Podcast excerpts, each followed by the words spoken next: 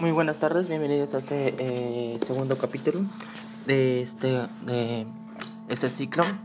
El tema de hoy es Dios es mi Padre. Bien. Um, primeramente hay que, eh, lo que me gustaría en estos momentos es recalcar y tomar mucho de las partes de lo que hemos comentado en los, en los últimos temas. De hecho, todo va ligado.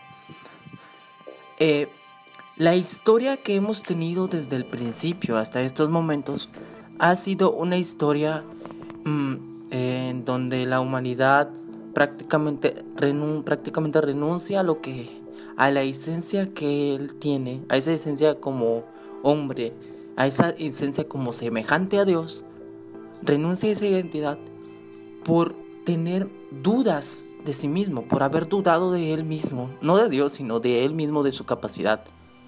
El hombre prácticamente renuncia a esa identidad. La, lo que Satanás, el demonio, le, le da como tentación a Eva, prácticamente antes, para, antes de que ella comiera ese fruto prohibido, como lo mencioné antes, anteriormente, era que la hizo dudar de la esencia que ella tenía, de esa esencia de mujer esa esencia bella, esa esencia de, una mirada noble, tierna. Prácticamente Eva al mirarla era como mirar el reflejo de Dios. Sin embargo, sin embargo, como lo mencioné, como se los dije, Satanás la hace sentir menos, la hace sentir que ella no, si la hace sentir eh, que su identidad como mujer no es lo que ella esperaba. Y ella, al sentirse inferior, al sentirse menos, olvida de lo que es. El mayor error que podemos tener, el mayor error como nosotros seres humanos, es olvidar lo que somos, olvidar quiénes somos. Y es de esta manera que Adán y Eva caen. Ellos olvidaron su identidad, olvidaron quién era por completo. Sin embargo, Dios nunca olvidó quiénes éramos. No nos olvidó, no olvidó lo que éramos.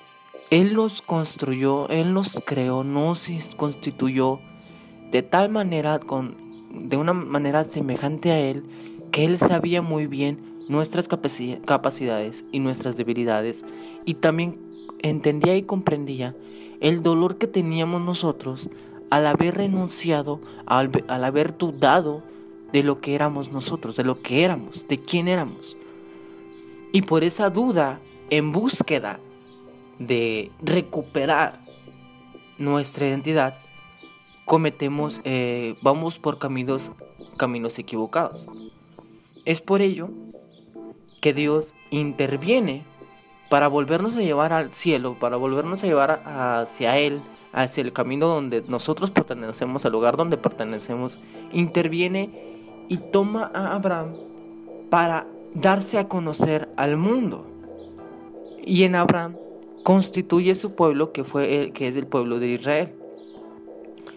Y se da a conocer a ese pueblo para posteriormente, después de haberse dado a conocer al pueblo de Israel, darse a conocer al mundo entero.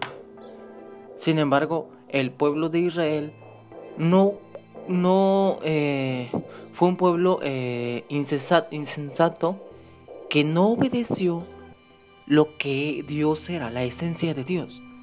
Conocieron a Dios, pero, pero lo rechazaron, la mayoría lo rechazaron. Y es por ello que, Ada, que, que Israel fue prácticamente dividido en dos, en dos bandos. Y prácticamente la esencia y las mm, sí, la esencia y lo que Israel era se fue perdiendo por el, por los años.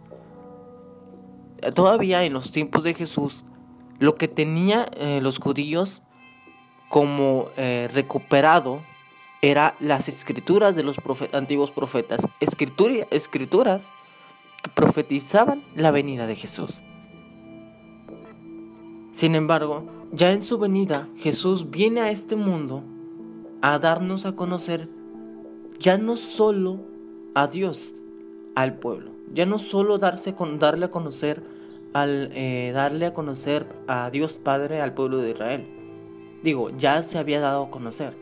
Ahora viene Jesús a darlo a conocer a Él, a todo el mundo, y darle a conocer el reino de Dios. Ya, ya pasó la parte donde, donde el pueblo, donde la humanidad empezó a conocer a Dios. Ya lo conocían. Ahora era momento de saber cómo era su reino. Tomar posesión, de tomar posesión de lo que nosotros merecíamos, que aún de haber renunciado a esa identidad como hombres, como mujeres, Dios nos adopta y nos da una segunda identidad como hijos suyos. Y Él, como todo padre, sueña con darle lo mejor a todos sus hijos y sin importar cómo ellos se comportan con Él. Sin importar eh, las veces que lo desobedecemos, que los desobedecemos, las veces que constantemente discutimos con ellos. Dios en uno de los, eh, en uno de los pasajes bíblicos que da Isaías nos dice que Él es como una madre. Aquí ya no se refleja como un padre, sino eh, Isaías nos da a conocer a un Dios, a un Dios eh, como una madre, diciéndonos que ninguna madre, que no existe madre, que no dé la vida por sus hijos, que no le amamante a sus hijos, que no lo rechace. Y si aún existiera, Dios es mejor, el comportamiento de Dios es mucho mejor y más grande que el de una madre. Es una de las veces en que Dios se da a conocer no como un, no como un padre, sino da a conocer su actitud, su comportamiento, como la de una madre. Y no estamos diciendo que Dios eh, no, que, que Dios es mujer o hombre. No. Dios tomó su esencia, la esencia, y la dividió en hombre y mujer. La esencia de Dios es la unión de la esencia del hombre y la unión de la esencia de la mujer. Por tanto, Dios, podríamos decir que Dios no tiene género, pero se cataloga por su poder como un reflejo masculino. Por eso se refleja. Más sin embargo, Dios fue quien creó el género al dividir su esencia. A dividir, al dividir la esencia al momento de crearnos. Ahora, Dios quiere, Él no quiere que a nosotros como los hijos nos falte nada. Él desea por completo nuestra felicidad, o sea, que seamos felices. Prácticamente como un, todo un padre, Dios procura que tengamos nosotros nuestra alimentación y un hogar y le nos da constantemente un extenso cariño. Él, como un padre cuidadoso, protector, nos da todo ese cariño, ese cariño de amor, esa alegría. No podemos olvidar el amor que Padre, que Dios nos, que Dios Padre nos tiene. Sin importar nuestros errores, sin importar cómo nos comportemos, sin importar quiénes somos. Él conoce lo que somos. Nosotros olvidamos quién quiénes éramos, olvidamos nuestra identidad, pero Él, Dios, nunca la olvidó. Dios la conoce al pie de la letra, conoce nuestra identidad, conoce quiénes somos. Y al conocerlo, nos ama. Nos conoce mucho mejor que nosotros nos conocemos, que nosotros nos conocemos. Dios nos ama. Y ahora, en el pasado o más adelante en, nuestra vida, Dios va mostrándonos su amor de maneras totalmente diferentes. Como todo un padre, Dios quiere lo mejor para sus hijos. Él quiere lo mejor para sus hijos. Y lo mejor para nosotros no es que estemos en una cueva o no es que estemos en una barrera, en, un, en una muralla y nos, eh, nos estemos protegiendo de lo que hay, de la, de la maldad que hay en el resto, que la, la maldad que hay en el mundo. No. Como Padre, Dios quiere que nosotros utilicemos nuestra identidad, utilicemos, no olvidemos quiénes somos y al saber quiénes somos, peleemos en contra de lo que hay en el mundo. Por eso, a lo largo de nuestras vidas, el amor de Dios se va reflejando de maneras totalmente distintas. A ustedes como niños en estos momentos, el amor de Dios se refleja con un cariño, con protección, con cuidado. Les atiende mucho más, porque ustedes en estos momentos, su cuerpo es frágil. Su, eh, su cuerpo es frágil. Dios cuida ese cuerpo, pero sabe que el corazón de un niño es mucho más fuerte que cualquiera de los hombres, que cualquier adulto. Por eso los acerca más, para al momento de acercarlos más, llenarlos de amor y que cuando, él, cuando el niño sea grande, no olvide ese amor.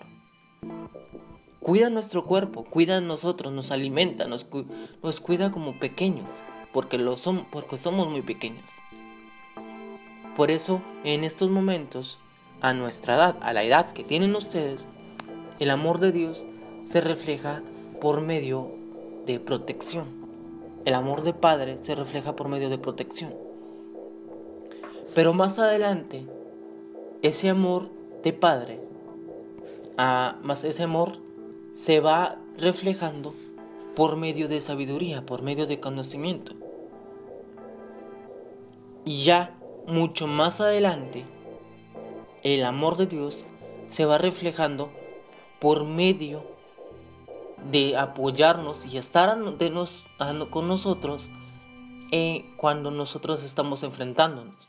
O sea, va a llegar nosotros va a llegar un momento donde será necesario que salgamos al mundo, pero Dios Padre se va a quedar aún de, nuestro lado. Ya Dios no va a intervenir no va, no va a intervenir y no va, digamos, eh, protegernos eh, del todo o sí, no va a protegernos del todo. Dios va a permitir que nos sucedan diferentes cosas para que por medio de esas diferentes cosas que nos suceden, Dios hablarnos. Hoy en día ustedes como niños, Dios les habla por medio de sus padres, por medio de un amor, por medio de sí, por medio del amor, por medio de lo que les pasa, de la Biblia, de consejos. Pero más adelante, Dios les va a hablar. Por medio, Dios Padre les va a hablar por medio de sucesos. A veces va a llegar un momento donde por bien de ustedes les va a quitar algo. A veces va a llegar un momento que aunque no, aunque ustedes crean que les hace bien, Dios se los quita para darles a conocer algo mucho más grande. Bien. Dios Padre es amoroso, pero como les dije, la manera de cómo se refleja ese amor en nuestra edad, en, nuestra vida, se va reflejando de maneras muy diferentes, conforme a nuestra edad, conforme a nuestro conocimiento. Para que cuando llegáramos, lleguemos a un, a un determinado momento a su presencia, nosotros lo conozcamos del pie a, lo conozcamos eh, totalmente conozcamos la esencia o un poco de la esencia de Dios. Dios al llegar a Dios nos va preparando y va reflejando nuestro amor, su amor hacia nosotros de diferentes maneras en diferentes momentos, todo conforme a la edad que tengamos. Aún así, nunca en nuestra vida podemos olvidar que somos sus hijos por medio del bautizo. Y como hijos tenemos, sí, y como hijos somos príncipes y princesas.